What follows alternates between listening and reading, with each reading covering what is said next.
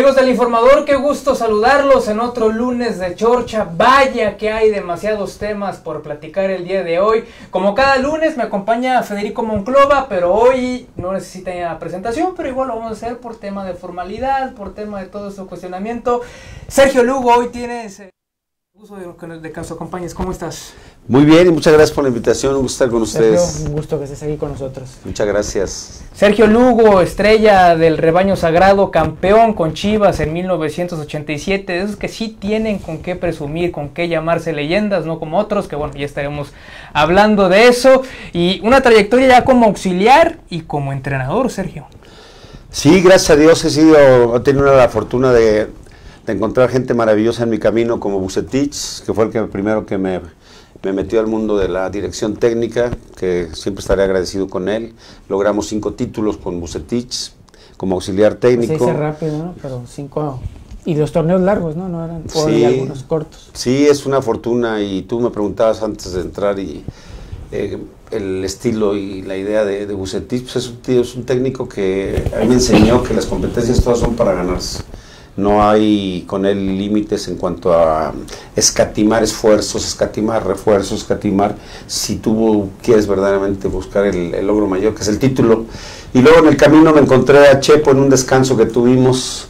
Y Chepo también muy amable me invitó a Toluca, pero pues yo como estaba tan ligado a, a Bucetis le dije pues déjame comentarle a Víctor y Chepo ya había tomado la, había tomado la iniciativa de hablar con Buce y entonces le dijo a Buse, pues sí te presto la carta de Chepo ¿no? Y, así, así, llegamos con, con Chepo a, a, Toluca 2008, que fuimos campeones ganándole a Cruz Azul en penales.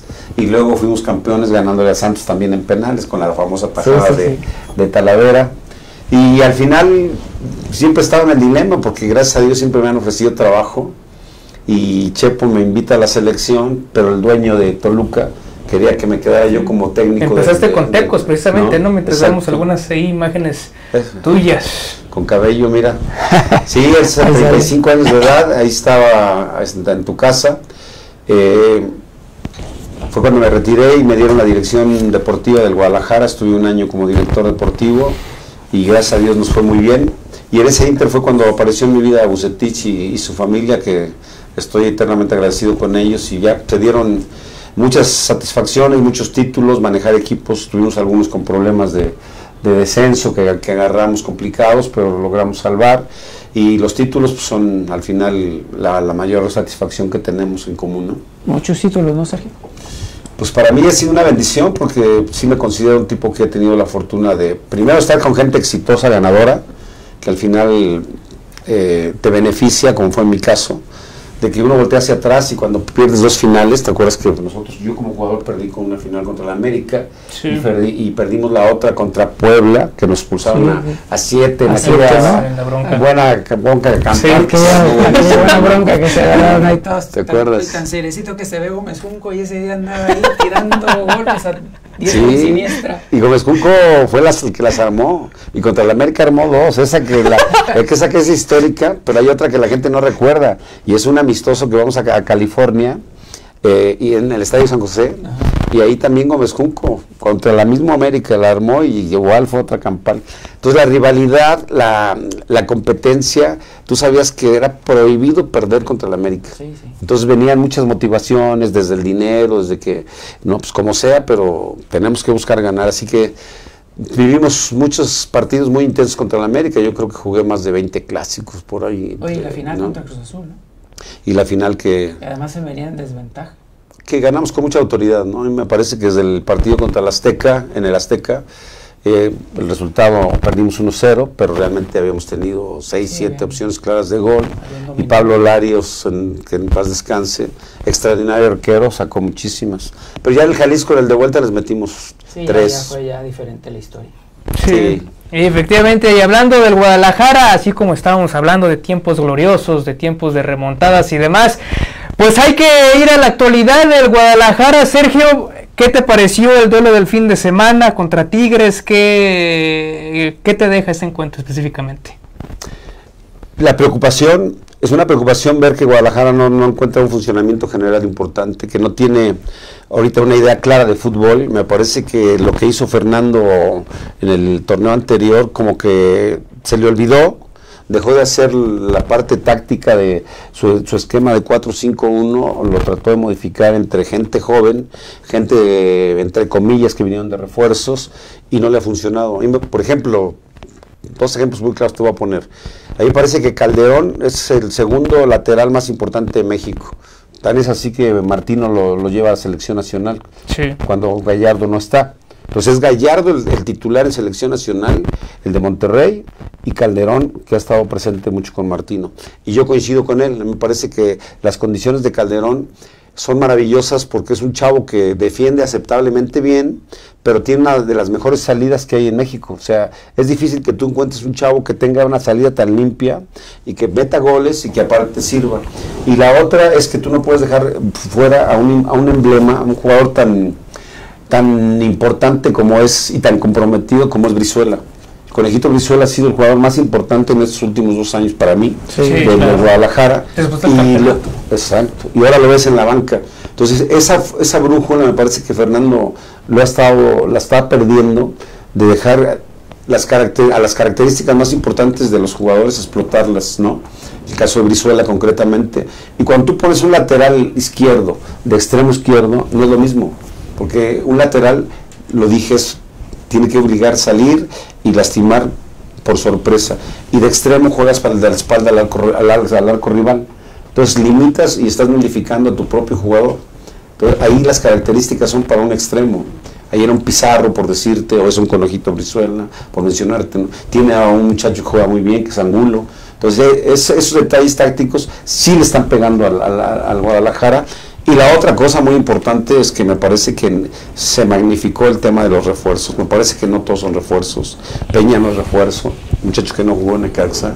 El Madueña ha sido muy mal muy mal jugador, con todo respeto a Madueña, ¿eh? pero me parece que no tiene la calidad para haber llegado a Guadalajara. El Gallito Vázquez, Tomo, sabemos que fue y un gran jugador, por eso ganó dos títulos en León, por eso ganó un título que hasta metió un gol, me parece, aquí en la final. con Santos también. Pero ya estamos hablando de, lo que fue. Hablas de refuerzos y en, una ocasión Agustín y yo hicimos un, aquí en, este espacio, hicimos una cuestión de, números y vimos eso, que la mayoría de los refuerzos de Chivas pues traían números muy bajos en, en, los equipos de los cuales venían. Madueña, este, Antuna, pues varios jugadores. Eh, eran banca en sus equipos, ni siquiera eran titulares. Y, checaban los números de partidos, de números eh, de, tiempo jugado, y realmente eran muy pobres. Si acaso los verdaderos refuerzos, pues era JJ Macías y Víctor Guzmán, que pues ya sabemos la historia de Víctor Guzmán, ¿no? Entonces realmente eh, creo que también Chivas eh, creó, no sé cómo llamarlo, una expectativa muy grande, cuando realmente, y me extraña, por ejemplo, eso nos gustaría que nos comentaras, Peláez pues también como que no prometió porque en la rueda de prensa fue muy claro, ya tenemos e-, armado el equipo como, como grupo, pero todavía tácticamente no lo manejamos. Entonces, ¿qué fue lo que sucedió ahí? ¿Por qué, por qué el mismo Peláez se dejó o compró tantos jugadores que de antemano él sabía que ni siquiera eran titulares en sus equipos? Mira, la etiqueta de jugador, de jugador refuerzo es cuando verdaderamente son mejores que lo que tú tienes. O sea, no puedes traer a un jugador que está por abajo de la calidad de lo, de lo que tú tienes. Y ejemplo, Antuna, si lo pones a competir con Brizuela, me parece que Brizuela está más consolidado en su carrera. Eh, si tú ves a Peña, que también viene como refuerzo, no, no es mejor que Sepúlveda. Estoy hablando de la competencia. O sea, el Chapito Sánchez es para mí mucho mejor que Madueña. Y así vas viendo. Eh, Calderón, por supuesto que es mejor que Ponce en este momento. Entonces, yo coincido contigo, me parece que una hicieron gastar mucho dinero a Mauri Vergara sin, sin, la, sin, sin tener la calidad para gastar, no está justificado ese dinero porque no, no, son de, gran calidad. Si acaso, a mí el que me gusta, que no, no le están dando la confianza ni la, ni, la continuidad es Angulo. fue titular indiscutible en Ecaxa. Esa parejita Caldeón, eh, Angulo por izquierda, fueron fundamentales para el desarrollo del buen funcionamiento de, de Necaxa el torneo pasado. Eh, me parece que son, son buenos refuerzos. Y así vas viendo puesto por puesto y te estás dando cuenta por qué aferrarse a Oribe Peralta. Es otro. ¿Me explico? Oribe Peralta ya pasó su, mejor época. ¿Por qué ahora entre Oribe Peralta? Es una pregunta que se hace muchos aficionados de Chivas. Pues el capricho de un entrenador. se aferró Tomás Boy es un error grave de Tomás Boy haber traído un jugador de 36 años como refuerzo a Chivas. Y más cuando tenías a Saldívar y tenías a Macías, que en ese momento, y a Pulido, tenías tres nueves. O sea, Agotines todavía. Fue un error y, es lo mismo que el gallito. O sea, me parece que ya están en su declive profesional y me parece que, Chivas los, lo está pagando. Pero todos esos detalles que te digo, primero los refuerzos que no fueron los refuerzos, el aspecto táctico, el entrenador que no ha encontrado aprovechar las características y virtudes de los jugadores en beneficio del equipo y ahorita ya la presión de la prensa pues ya está, y de la gente obviamente por el malestar, con toda razón, ¿no? Sí, vamos a escuchar eh, rápidamente las declaraciones de Luis Fernando Tena después de lo que fue de lo que fue el duelo contra Tigres, la primera derrota del Guadalajara ese torneo, un invicto engañoso, hay que decirlo sobre todo por las maneras de juego, aunque Tena dice que él está tranquilo y confía en que el equipo pueda revertir esta mala racha. No, yo no considero una, una crisis, creo que el partido de hoy fue parejo en el primer tiempo, tuvimos algunas opciones de gol y el segundo tiempo obviamente fueron ellos mejores, eh, ya se vuelve muy complicado después del 2-0 del penal eh, ahí ya era ir, ir, cuesta arriba, muy, muy difícil con un equipo como Tigres, que maneja muy bien los tiempos, que maneja muy bien la pelota. Pero creo que en términos generales el primer tiempo lo habíamos hecho bastante bien. ¿no? no, hay que insistir, obviamente hay que seguir trabajando, estamos conscientes de que, de que no estamos en el mejor momento y que tenemos que trabajar muchas cosas en, en coordinación de movimientos en tener eh, una salida más clara y llegar más acompañados al frente. Dice Luis Fernando Tena que fue un partido parejo el primer tiempo, ¿Le creemos? No creo que haya sido tan parejo. Me parece que gana merecidamente, con justicia, con autoridad, Tigres a Guadalajara. Realmente en el primer tiempo Chivas no generó dos opciones de, gol en 45 minutos. Si tú recuerdas, dos, ¿no? Yo recuerdo dos llegadas en todo el partido. El primer tiempo, ¿no? Una de Macías y el cabezazo frente a Nahuel. Y ya, y la, de Oribe. Y la de Oribe, que fue la, la jugada más más clara. Pero si analizamos un poquito más a fondo, yo te preguntaría, eh, realmente cuántas tuvo Vega, cuántas veces desbordó Vega, cuántas veces desbordó Antuna, cuánta participación ofensiva tuvo el Chapito, y la verdad es que encuentras muy poco. Entonces eso habla de que el funcionamiento general el, equipo no lo está no lo está teniendo como lo tuvo al final del torneo del torneo pasado. Entonces sí me parece que, Fernando tiene mucho trabajo y, no es tan complicado. Tiene que poner a las piezas en su lugar a las que le funcionaron y que y que le dieron los resultados y le dieron la permanencia en Chivas. No creo que se le haya olvidado en tres meses este lo que venía haciendo. A mí me parece buen técnico me parece que sí está obligado ya a sacar resultados porque la presión va a ser mayor. Justamente eso te iba a preguntar, independientemente de, si lo corren o no, eso puede ser un tema aparte, sobre todo por, por cómo se maneja Ricardo Peláez. Pero ¿no crees que la presión, que es el que tú ya mencionas, tanto de la afición como de la prensa, le, le puede afectar demasiado a Tena? Porque algunos dirán, no tiene pretexto, por, decirle, por así decirlo, o el pretexto básico de decir, pues yo no armé el equipo, no me trajeron jugadores, cuando parece, al menos en el papel, que para este torneo sí fue. ¿No crees que esa presión le puede afectar demasiado a Luis Fernando Tena sin ni siquiera que su puesto como tal esté en juego por ahora? Yo creo que Fernando tiene que enfocarse en hacer funcionar el equipo, tiene que enfocarse en el 11 que va a iniciar contra Cruz Azul y buscar las mejor, los mejores jugadores en cada puesto. Tiene que jugar el mejor en su posición. Yo creo que, volviendo, Brizuela es mejor que Antuna en este momento para mí. Tendría que empezar. Yo, yo no pondría a, la Chofis, que es un muchacho que tiene durante su carrera esa, esa inconsistencia de ser un jugador de primera división. Todavía no logra ser un jugador de primera división. Es, es muchacho de, de, con grandes cualidades, pero solo de chispazos. O sea, ya tiene cinco años en Guadalajara. O sea, hace mucho tiempo para dar tan poco al, equipo. Y, y me parece que ahí es la exigencia de los técnicos y también de, de, de quienes los rodean.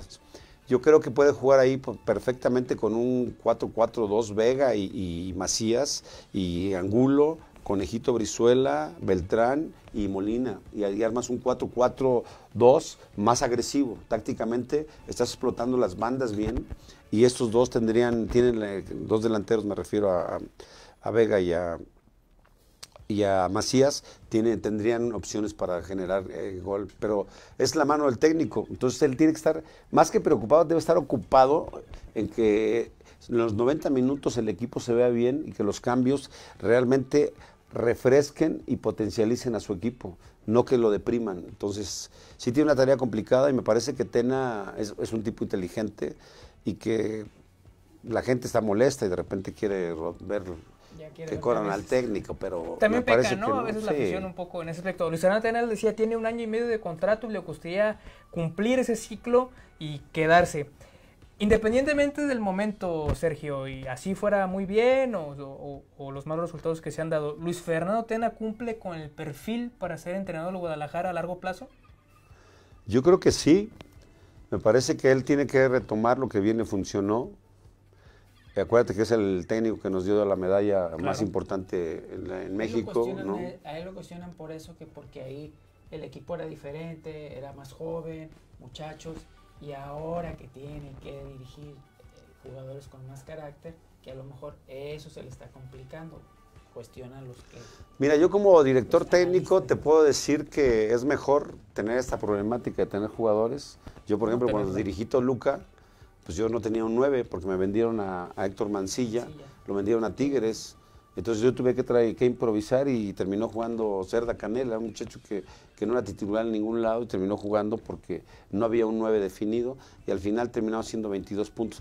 Es obli- cuando, cuando estás obligado a, pro- a utilizar gente que no está en tu idea táctica, pues es porque no tienes las herramientas necesarias y Fernando le sobran Pero herramientas. las- pues las tiene de sobra, ¿no? Digo, Sí. finalmente trae uno de los goleadores de la liga. Claro. El torneo pasado. ¿De ¿Y acuerdo? por qué no está funcionando JJ Macías ahorita? Yo creo que JJ Macías funciona cuando tú lo, le generas opciones de gol y le generas fútbol ofensivo, que no lo, no lo está teniendo ni Antuna, no lo está teniendo en este caso eh, Alexis Vega, que, lo, que en este último partido, no lo está generando la Chofis, que tendría que ser el, el- acuérdate del famoso táctico, el 10. El 10, Ah, ¿cuál era sí, su función?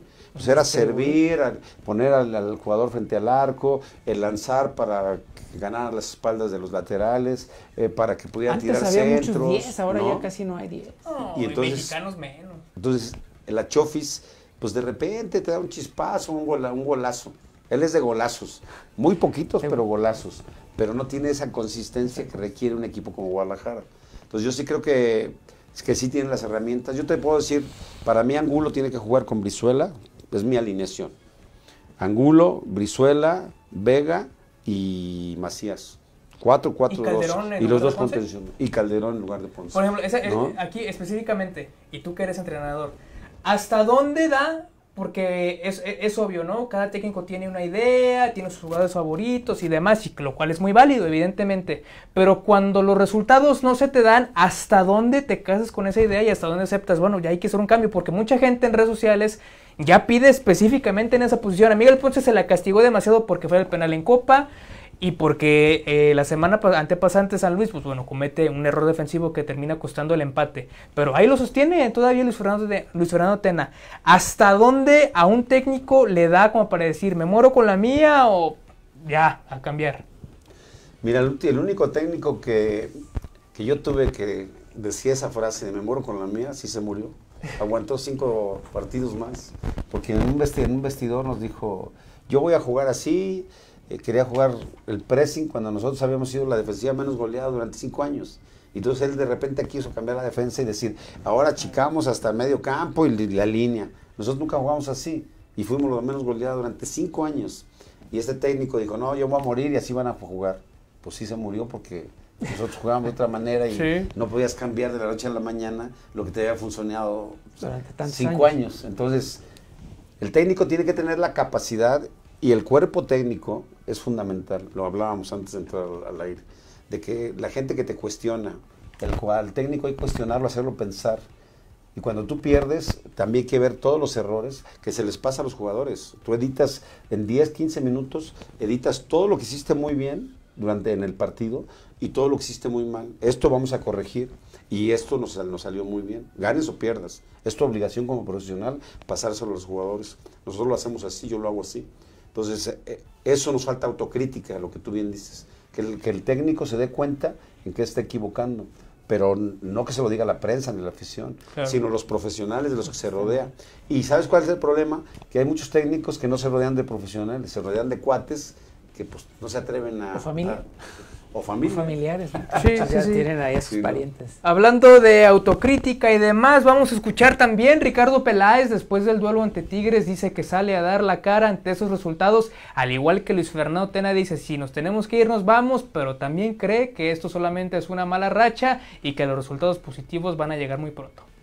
Te fijas, tenemos pocas derrotas, creo que esta y, y una en la Copa de ida, pero fue de ida, no, no, no, no la podemos contar porque fue una eliminatoria completa de ida y vuelta y en pretemporada no perdimos. El último partido fue Tijuana, creo que la temporada pasada, ¿no? Entonces, hay carácter en la cancha y están dolidos los jugadores. Eh, esa es la realidad. Y eso es lo que me tiene tranquilo porque los veo trabajar día a día, porque no me despego del equipo, porque los escucho, porque platico con ellos, también el cuerpo técnico, por supuesto. Y estamos todos juntos en esto y hay que salir a dar la cara, ¿no? Sí, yo creo que a, a mí me van a cuestionar también y tienen todo el derecho del mundo, ¿no? Este, en el proyecto a su vez con el cuerpo técnico platicamos todos los días. Tú me ves ahí, que estoy ahí, con los jugadores también. Entonces, este, la realidad es que el equipo no está funcionando en la medida de, de, los partidos van pasando y no hemos conseguido el, funcionamiento que nos dé los triunfos y los puntos que, que creo merecemos. Ahí están las palabras de Ricardo Peláez. Dice que ve mucho carácter en el equipo. ¿Estás de acuerdo con sus declaraciones? Obviamente me parece que primero está bien que dé la cara, ¿no? A mí me parece que tanto Fernando como él tienen que dar, salir a explicarle a 40 millones de chivermanos de que por qué su equipo no está funcionando. Pero yo te digo, como director técnico que soy, yo sí te digo, yo sí encuentro causas concretas por qué están las cosas mal. Cuando tú pones a Calderón como un extremo izquierdo, no te esperes que sea un Barbadillo en aquel entonces, o que sea un Pizarro ahorita de actualmente, no. o que sea un Alvarado de Cruz Que mucha gente cuestiona a Calderón que porque ¿no? dice que atacan mucho y defiende poco. No, pero acuérdate, Calderón realmente lo compra el Necaxa por su buen funcionamiento con Atlas. Sí. ¿Te acuerdas? Jugaba bien. Y después tiene una, una, un año completo muy de mucha calidad en Necaxa, siendo titular indiscutible. Y con Necaxa es como lo lleva a selección, a la selección nacional Gerardo Martino, con todo el merecimiento del muchacho. Entonces estás hablando de un muchacho que se ganó la confianza del técnico nacional y de muchos que lo vemos como uno de los mejores laterales en, México. Me parece que su función, si tú lo pones de extremo, va a ser un desastre. No esperes que, que, te haga goles ni que te desequilibre y demás. No, la virtud de él es su salida, tirar centros, meter goles, porque ha metido goles. Sí, te lleva dos goles últimamente, que no es la función del lateral, pero más sin embargo lo hace. Entonces, tú tienes que utilizar correctamente a tus jugadores. Y me parece que en este momento, siendo el mejor segundo mm, lateral por, de selección nacional, pues tiene que ser titular en Chivas, ¿o no? El tema de Ricardo Peláez, ¿cómo viste su llegada ideal? Sobre todo en este momento, ¿no? Donde, bueno, ya sabemos, Jorge Vergara desafortunadamente fallece, queda todo en las manos de Mauri Vergara, que él lo ha reconocido, no soy un agente de fútbol, estoy aprendiendo y demás, y para eso trajimos a Ricardo. ¿Era el ideal para llegar a la dirección deportiva de Chivas? Yo creo que Peláez, después de, del trabajo que hizo en América y después en Cruz Azul, yo tengo el concepto de que tiene las herramientas para desarrollar bien el puesto. Lo que me sorprendió es que hayan contratado 40 millones de dólares y jugadores que eran banca. O sea, Chivas sí. no tiene los mejores refuerzos de México. Chivas no son las galácticas, es una mentira. O sea, que la gente, yo lo vengo diciendo hace dos meses. Pero eso se lo pone hasta los mismos medios, ¿no? Le ponen el apodo porque ni siquiera dudo mucho que ellos se hayan bautizado como galácticas. Entonces las Chivas tienen que tener la humildad de saber que tiene cinco torneos sin calificar y que tienen que empezar a darle alegría a su gente ganando partidos y calificando el equipo.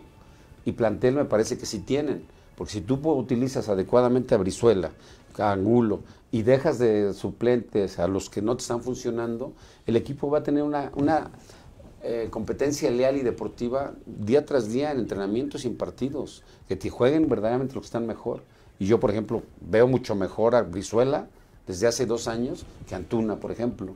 Y a Calderón lo veo mejor que Ponce. Y así te puedo decir, a Chofis, me parece que Chofis está quedando de ver desde hace mucho tiempo, ¿no? En este tema de los refuerzos, digo, ya mencionaste algunos, como Madueña, el mismo Alexis Peña. Tú, además de los que ya están, ¿a quién hubieras traído? Digo, hablando hipotéticamente, en, posiciones y nombres, ¿quién crees que quienes no hayan llegado, quién hubiera sido perfiles ideales para Chivas? Mira, yo tengo muy claro y concreto que es mejor traer dos de mucha calidad a siete ah, regularcitos. Por ejemplo, de estos siete, ¿cuáles son seleccionados nacionales indiscutibles? Pues me parece que va uno o dos, Antuna y Calderón. Y Macías cuando de los no están los europeos, ¿no? Exacto. Pero yo sí hubiera traído a Pizarro de vuelta, de Monterrey. Claro. Jugador que, que además la gente lo, lo, quiere mucho, se identificó mucho con los colores de Chivas y dio resultados y su calidad es incuestionable. Yo traería a él, traería, traería a Gallardo de Monterrey, por mencionarte, traía a Alvarado de Cruz Azul.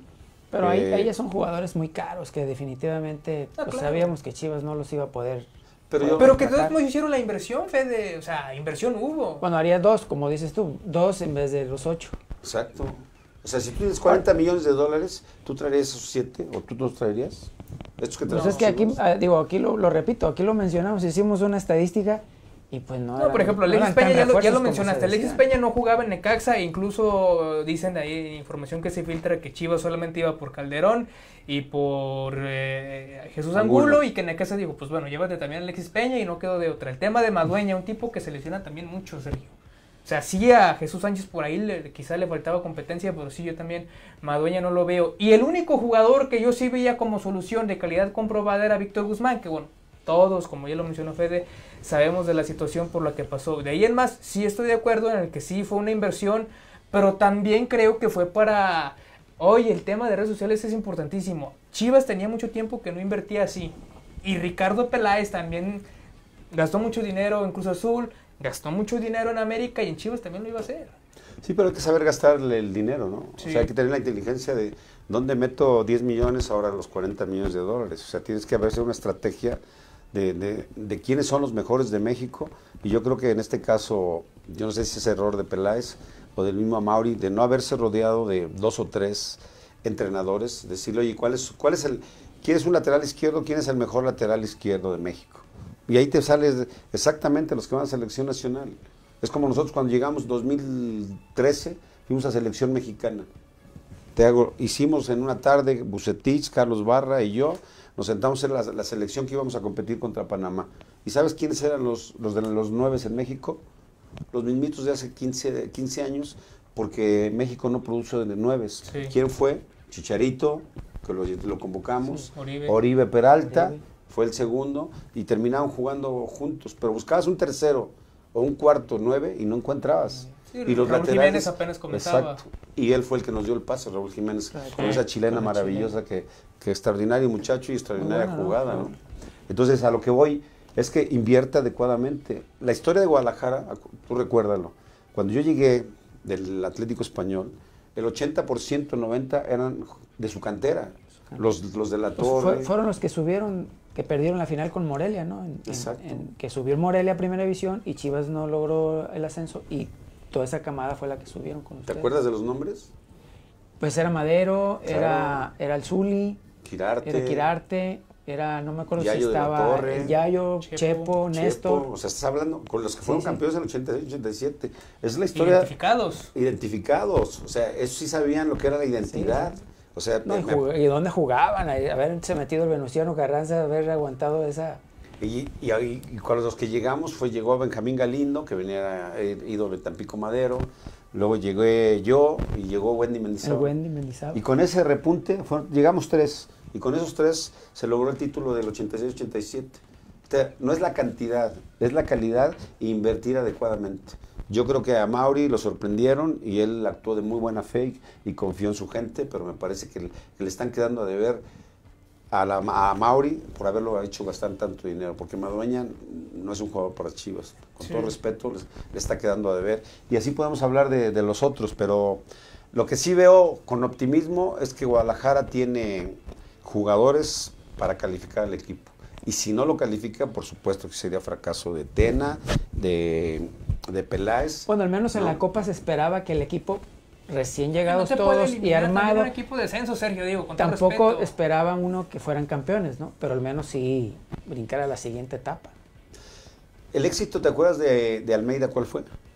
Mm, Pues que hizo un equipo, ¿no? Ar- armó un grupo. Y que también trajeron Peleó para ganar el tit- los, los títulos de armó Copa. grupo y con esa, con esa, Empezó con los de Copa, con claro. esas ganas sí. fue a- escalando. Hay que recordar cuando fueron y festejaron el primer Copa, que luego muy criticados, pero pues ahí armaba el grupo. Los que somos chivas empezamos a respetar a, a Almeida cuando jugaba para ganar. Y todos los de Copa metió a la, a la mayoría, siempre metió a los titulares re- con dos o tres chavitos, pero siempre le, le dio mucha seriedad a los compromisos. Sí, él venía a y los logró y ganó uno o dos copas, ¿no? Dos copas. Y, aparte perdió y la Supercopa y perdió otro contra el Querétaro. Contra el Querétaro. Que ahí De la perdió con Buse. De Buse también. No, entonces a lo que voy es que las competencias donde vayas tienes que ganar. O sea, tú no puedes subestimar a rivales y lo que dice Agustín tiene toda la razón. Eliminarte, que te haya eliminado los Dorados, Sí. dorados. de esa manera en tu estadio y demás, me parece que Y sí Dorados que no jugaba un subestimas. partido oficial desde noviembre, Sergio, porque el ascenso todavía no ha arrancado como tal. Sí, sí, es un fracaso. Vamos a ver los próximos duelos del Guadalajara, hablando de sobre si hay opciones o no de calificar contra Cruz Azul. Eh, después visita Cholos, recibirá a León y el clásico tapatío. ¿Llega Tena al clásico tapatío, Sergio? Aventurándonos un poco. Yo espero que sí, que todos estos partidos que le sirvan para, para retomar el camino, para hacer una, un análisis con su cuerpo técnico, que la gente verdaderamente le ayude y, como dicen los chavos, le digan la neta de cómo, cuál es el mejor equipo y meter a los, a los 11. Yo no creo que Tena, no sepa ahorita cuáles puedan ser los mejores, yo estoy seguro que, que tiene las condiciones para, espero no equivocarme, para sacar al equipo adelante. Entonces, de aquí de estos cuatro partidos me parece que está obligado mínimo a sacar el 50% de puntos, ganar dos. Sí. Empatar uno y perder, o perder dos y ganar dos, pero no, puede, no puedes el- salir de esos cuatro partidos con dos puntos. El siguiente partido está bravo. De Sí, Chivas. Contra claro. Cruz Azul. Contra Cruz Azul.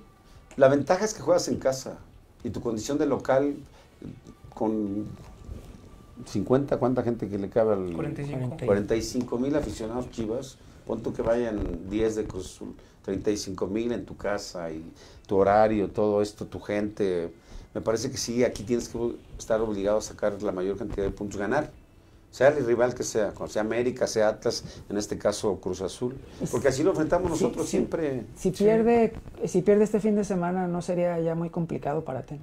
Sí, claro. Porque además va, con, va con un equipo fuerte, ¿no? Y luego viene de ganar, vienen con el ánimo arriba porque golearon, a pesar de que iban perdiendo, entonces con un hombre menos, o sea, como que el Cruz Azul viene, viene con más, más ánimo que, que Chivas. Por eso sí tienes toda la razón y coincido contigo. Por eso yo creo digo que, que tienes que salir a ganar los partidos. Lo que vimos de Chivas con San Luis, esas no son las Chivas.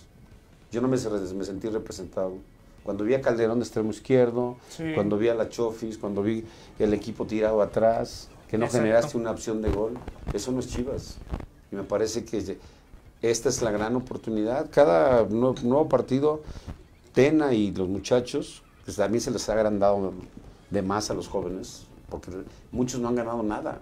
Dime, dime, ¿qué ha ganado Madueña? Ninguno. ¿Qué ha ganado la Chofis? Dime, o sea, ¿sí me explicó? El que ha ganado ya va de salida, que es Peralta. O el Gallito. los Pero que pues van ya no son solución. ¿Me explico? Sí, claro. Entonces estos chavos tienen que primero consolidar su carrera, Chofis, el Chapito, los demás, consolidar su carrera como, como verdaderos jugadores de primera división. Pero tú no te puedes considerar de primera división cuando no ganas nada y cuando juegas 100 partidos. Un jugador de primera división tiene que tener más de 300 partidos en las piernas que digas, este fue un verdadero jugador, jugador importante, ¿no? De repente salen chispazos de que juegan 10, la prensa o los amigos les dicen que son muy buenos, se la creen y desaparecen, ¿o no es cierto?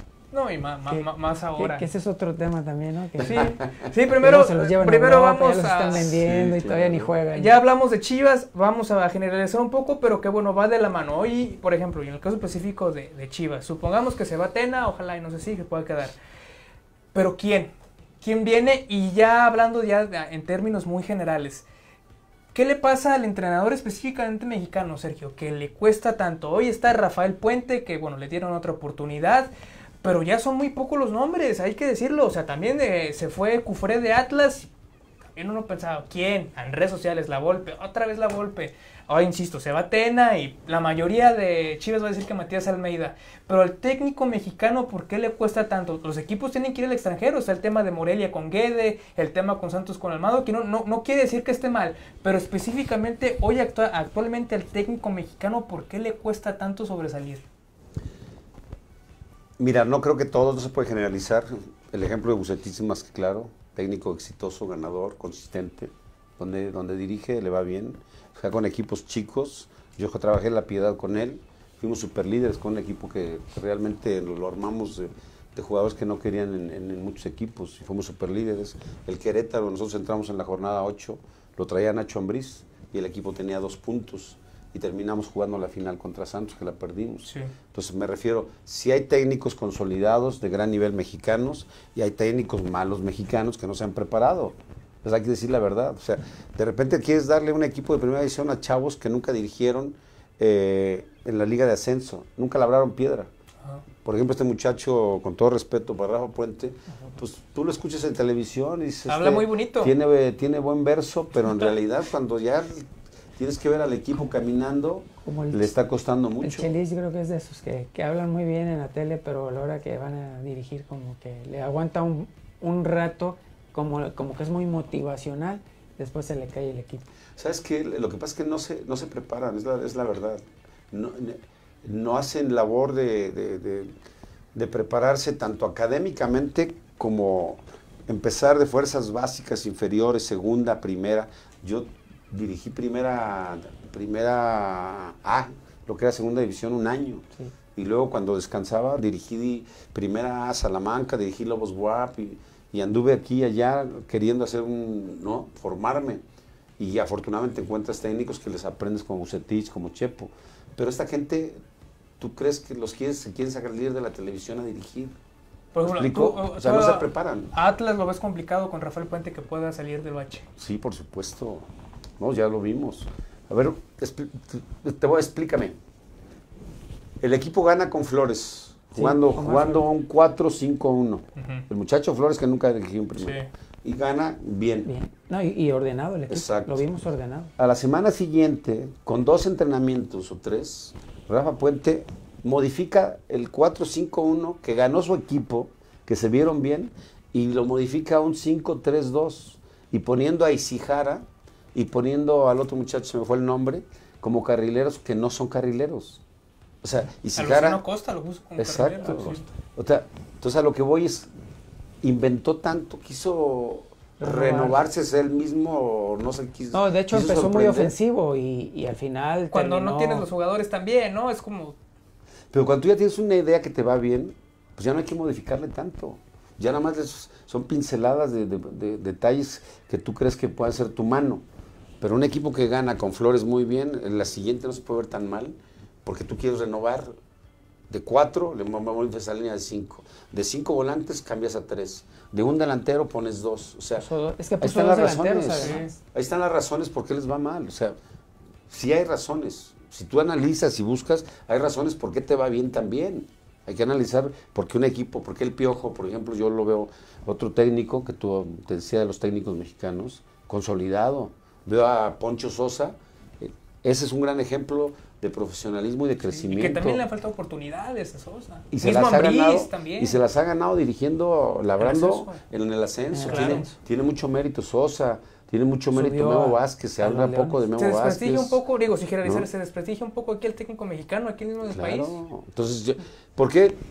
Aquí lo vemos con el Atlas y muchos equipos.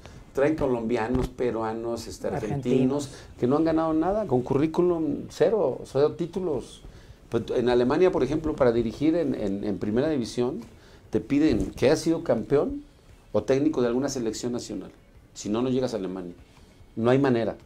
Y en México te llega Pito Pérez y López, Ramos, Sánchez y te llegan un mundo de técnicos foráneos sin trayectoria, sin logro. sin, que ha salido algunos y otros como el de ahorita no le ha salido y tampoco le salió el argentino. No nos respetamos, la verdad. No nos respetamos como mexicanos. Pensamos que de repente todo lo de fuera es mejor que lo nuestro y no es cierto.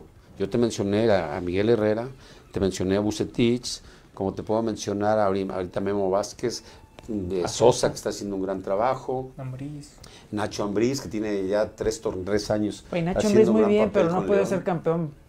La más cerca la tuvo contra el América, ¿no? ¿Te acuerdas? Sí. Pero se- las lesiones lo limitaron. Pero, pero creo que ha hecho un, un- un gran trabajo en términos generales. No es fácil ser campeón en México. ¿eh? Te lo digo porque a yo pesar perdí de que finales. entras Sí. siendo pocos puntos, o los, como la historia de siempre, ¿no? que conocemos, los ocho primeros ahora, antes eran dos de cada grupo, en fin, que entran ocho y aún así se complica llegar a ser campeón cuando eres muy arriba, ¿no? porque eh, muchos casos como el del Pachuca, que siendo ocho logró campeonato y así muchos equipos. Nosotros fuimos campeones con Toluca, llegando Sí. de 8. El primer torneo que tuvimos con Chepo, llegamos en los cuatro meses, estábamos peleando una final. Pero fuimos, entramos de rebote el- en el octavo Y- y, terminamos ganando en penales a, a Cruz Azul Ah, Cruz Azul. y logramos el título. Entonces sí, sí sé que es muy difícil ser campeón en México. Por eso le doy muchísimo mérito al- a los Mesa, a los Lapuente, a los Bucetich, a Chepo mismo, mexicano, otro técnico. O Sí. sea que sí tenemos técnicos muy destacados y otros que estamos esperando la oportunidad. Daniel Guzmán, ¿dónde está Daniel Guzmán? Claro. Era buen técnico. Es ¿no? un buen técnico y ya dirigió y, y tiene buenos resultados. O sea, ¿tú crees que no es mejor que los que ha traído algunos del Atlas, por decirte? Sí. O sea, si, si tú me das a escoger entre, por ejemplo, La Volpe y Daniel Guzmán, hoy, mil veces Daniel Guzmán. Hoy. Sí, por ejemplo, tenemos participación de la gente. Derek Gabriel dice, señor Lugus, habla usted muy bien, dirija Chivas otra vez. Me encantaría. No, sí, claro, por supuesto. Muchas gracias. ¿Cómo se llama? Derek Gabriel. Saludos, Der Gabriel. Este, pues yo soy un profesional y voy donde, donde se me requiera y obviamente pues, el equipo de mis amores Sí, Chivas. Chivas. La última vez te- nos fue muy bien. Sí. Con Quirarte logramos el superliderato que nos eliminó sí, eh, el Eh, portero. Querétaro. Fue Querétaro, ¿no? Liborio. Liborio Sánchez, Sí, un famoso Liborio Sánchez. Sí, sí, sí, llegaron como 30 veces y Pero hicimos un gran trabajo, la verdad es que ¿Y el Querétaro de Cardoso. Ahí, ¿por qué tan corto? O sea, hicieron un buen torneo y después, ¿qué pasó? Fíjate que son Y experiencias padres. canteranos, jóvenes. Mira, Chapito Sánchez era el extremo derecho. El Venado Medina era jugaba de volante por izquierda. Marco Fabián y el Cubo Torres. Ese era Ah, nuestro, claro. squad, nuestro esquema. Y tenías de Jugaba- a Hulk Salazar, Exacto. Y jugaba Reynoso, Magallón, Mario de Luna Chatón. y Chatón. Entonces teníamos, era nuestro once, pero fuimos super líderes, con, con puro orden y los chavos súper comprometidos. Un saludo a todos, a todos ellos. Así que Sí, no, de hecho, a mí me Chivas- tocó estar en ese partido y pues ahí el super favorito era Chivas y Querétaro dio la campanada ahí. Pero ahí nosotros nos equivocamos, que eso lo discutimos mucho Kirarte y yo en, en la charla previa, porque metimos de 9 a Omar Arellano, allá en el partido de Querétaro. Y Cardoso con Querétaro metió una línea de 5, salió a defenderse y nos iba ganando 2-0. Sí. ¿Se acuerdan? Claro. Y ahí ya Después cambiamos el esquema, cambiamos el esquema y al final quedamos 2-1. Sí. Y el partido de vuelta necesitábamos nada más un gol Uno. Pues llegamos 100 veces, pero todas se las estrellamos a Liborio, Liborio, al al poste. De ahí no volvió a aparecer. Pero feliz por los chavos, hicieron un gran trabajo. Ser líder, le ganamos a Tigres y le ganamos a la América en su campo. O sea, fue una experiencia muy buena- bonita con Quirarte. Así que estamos listos. Sí. Otro tema, Sergio, actualmente ya casi por cerrar eh, esta edición de La Chorcha. ¿Qué tan cierto es que la MLS hoy está muy cerca de la Liga MX y demás? ¿Qué te parece esta propuesta? Hoy la MLS se está por llevar a Pizarro, ya se llevó a Pulido, se fue a Lanís, eh, tienen a Vela, Chicharito Hernández. ¿Qué te parece esta evolución que ha tenido la MLS con los mexicanos? Yo creo que tiene una visión de negocio y una visión a futuro extraordinaria. Hay que reconocerles que para la parte deportiva, lo vemos en el americano, lo vemos en el básquet, lo vemos en el béisbol. Me parece que tienen una visión de negocio extraordinaria y hacen equipos maravillosos. Y la planeación, el diseño, la elección de sus jugadores, llevarse a Pizarro por 20 millones de dólares habla de que están llevándose a uno de los mejores jugadores mexicanos. Ya no es liga de retiro, ¿Me como dicen? ¿no? No, es una liga que, que al paso que va, no, yo creo que en lo deportivo No, pues ya nos cuesta mucho trabajo de ganarles y, y que el día de mañana va a ser, no, no dudemos que nos puedan ganar. Antes íbamos las chivas a jugar a Estados Unidos contra equipos gringos y les metía 7, Sí, 8. sí. Hoy es imposible por la evolución que han tenido. Le están metiendo calidad de trabajo eh, se rodean de profesionales, llevan jugadores de, como Pizarro. Pizarro dicen que son 20 millones de dólares. Sí. ¿Tú crees que en lugar de 40 Chivas no pudo haber traído a Pizarro por 20? Claro. O sea, es lo que yo no, no me explico. O sea, invierte bien tu dinero. Y qué bueno por Pizarro, porque van a una liga más, más Pero organizada. no es un retroceso, Sergio, futbolísticamente hablando. Pues O sea, sí. o, o sea, por ejemplo, el caso específico de Rodolfo Pizarro, si tú estuvieras en su lugar, ¿no preferías quedarte en Monterrey y esperar todavía la oportunidad para ir a Europa, que también estamos hablando de eso, en vez de ir a la MLS, pese a todas las comodidades que te puede ofrecer también? ¿No lo consideras un retroceso? Tanto como retroceso, no. Lo ideal sería ir a Europa. Eso sería lo ideal. Yo me siento muy orgulloso y feliz de ver a, a Jiménez y, y cada fin de semana lo veo. Lo que hace el muchacho, tiene 29 años ahorita, ¿no? Sí. Es un muchacho que ya está considerado entre de los eh, tops de nueves de, de la liga inglesa Sí, y de Europa. ¿Tú consideras a Raúl. Jiménez? Bueno, yo lo Sí. considero como un muy buen futbolista antes de toda esa trayectoria. Yo lo decía que se me hacía un muy buen jugador, aunque le costó trabajo llegar a donde está. ¿Tú en este momento le, le recomendarías a Raúl Jiménez cambiarse a otra liga o otro equipo o mantenerse donde está? No, yo creo que Raúl Jiménez va a estar en uno de los grandes de, de- de- de- de Inglaterra. Seguramente lo buscará el Manchester, que ya se habla del Manchester. Yo no dudo que lo pueda buscar el Chelsea, que lo pueda buscar, ya lo declaró Klopp, que le gustaba mucho ese jugador. Sí. Estás hablando del el campeón de la Champions, del Liverpool, que le encantaba. Entonces, hablando de un muchacho mexicano, orgullosamente, que nos está representando con, con mucha categoría en, en- en- en Inglaterra y que está ganando un, un prestigio tremendo. En, Inglaterra conocen México por, por Jiménez hoy. ¿De dónde es Jiménez? Pues ya buscan en su Sí, no, mapita, ya- ¿no? ya- ya Pero me yo me siento muy orgulloso de, de que, de que los jugadores salgan así. Y ojalá Pizarro le vaya bien en Estados Unidos, porque también, eh, también puede ir a, a- a la Europa. De ahí salió el, el delantero que está en el Chelsea, el volantito de la Pulisic. se- Pulisic, que está jugando en el Chelsea y está, está funcionando muy bien, es titular indiscutible. Entonces me parece que cualquier... Ibrahimovic acaba de regresar a. Italia. Claro, regresó a uno de los equipos grandes de, de Italia. Que por cierto ayer Entonces- perdieron, tuvo un partido muy bravo. Sí, contra el Inter lo vi. Y por ejemplo, ahorita hablábamos de Raúl Jiménez, un tipo muy consolidado, ya el último tema para abordar. Ok, Raúl Jiménez se fue al Atlético de Madrid y le costó, pero bueno. Pero hoy, Sergio, por ejemplo, que yo veía hasta hace un par de días ya las notas, Sebastián Córdoba es pretendido por el Real Betis. Y eso me hizo acordarme de hace poco más de un año de Diego Laines también. Diego Laines ya en el Real Betis.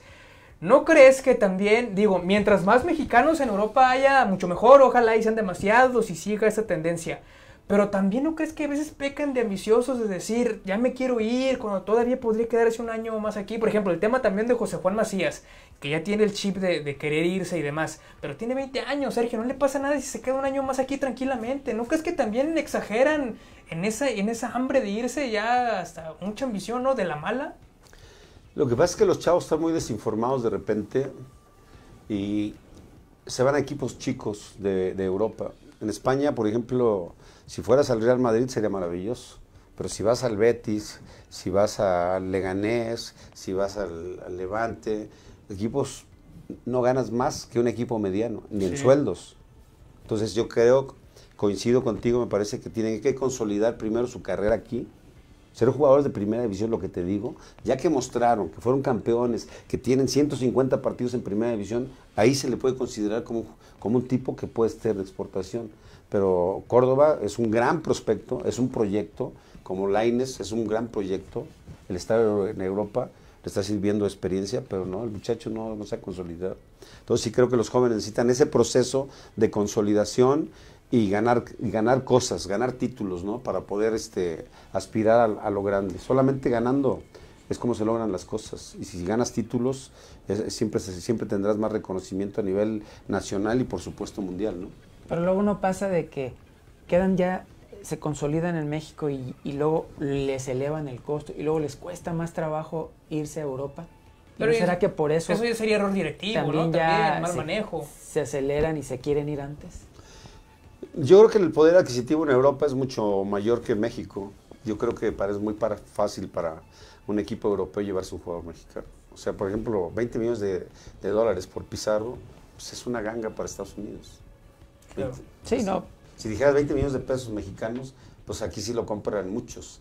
pero en Estados Unidos 20 millones de dólares estás hablando de una cantidad que no es tan relevante. No, pues es la mitad ¿Sí me de lo- explico? lo que es aquí. Por el, el- el valor del dinero. O sea, la, la realidad es que la, la economía de Estados Unidos, la de Europa, es mucho más sólida, más fuerte que la, que, que la nuestra. Eso- y por eso pueden comprar al que quieran. sin por eso fue eh, Rodríguez, el del América, al Betis, pues, a través de, de- de la recesión, porque para ellos pagar una recesión de 10 millones de dólares es sencillo.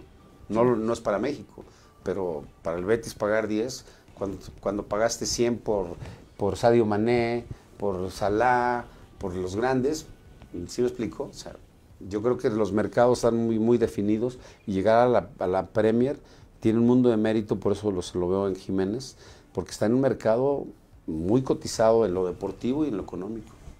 Sí, sí, efectivamente yo sí creo que sí todavía hay procesos que cumplir, pero bueno, es una buena generación, ¿no, Sergio? Seguramente muchos de esos Carlos Rodríguez de Monterrey, Córdoba, el mismo Laines estarán en el Mundial y ya viene el preolímpico también, que ese debe ser el primer paso también para ellos, ¿no?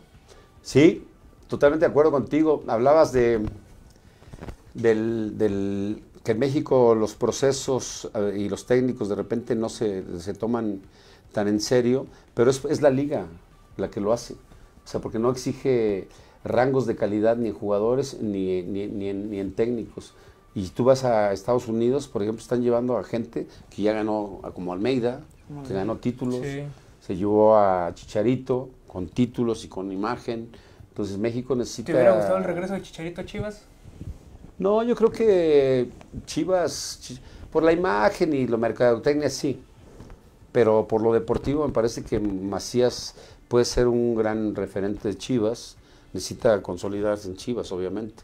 Porque no es lo mismo tener a, a Mena de volante extremo, Claro. al Chapito Sam, Sí, no, Chapito, de- a, ¿cómo se llama? Montes. Montes, Montes. a tener a Meneses. O sea, la verdad, con todo respeto, su equipo es más, es más fuerte y tienes más opciones de gol en León que en Que en Chivas. Chivas. Sí, sí, efectivamente. Pues bueno, estamos llegando ya al final de, de esta chorcha. ¿Cuáles son tus conclusiones, Sergio, de Chivas? ¿Qué esperar? Y ya para, para cerrar, ¿qué esperas de, de este torneo, particularmente el Guadalajara? Pues yo espero una reacción positiva, espero que, que se pongan las pilas Tena, Peláez y, su cuerpo técnico y puedan sacar, armar un, un once ideal para enfrentar a Cruz Azul y que y ganando obviamente en casa se calme toda esta inercia de pesimismo y de enojo que, que está teniendo y con razón la gente, ¿eh? Con, la- y con razón.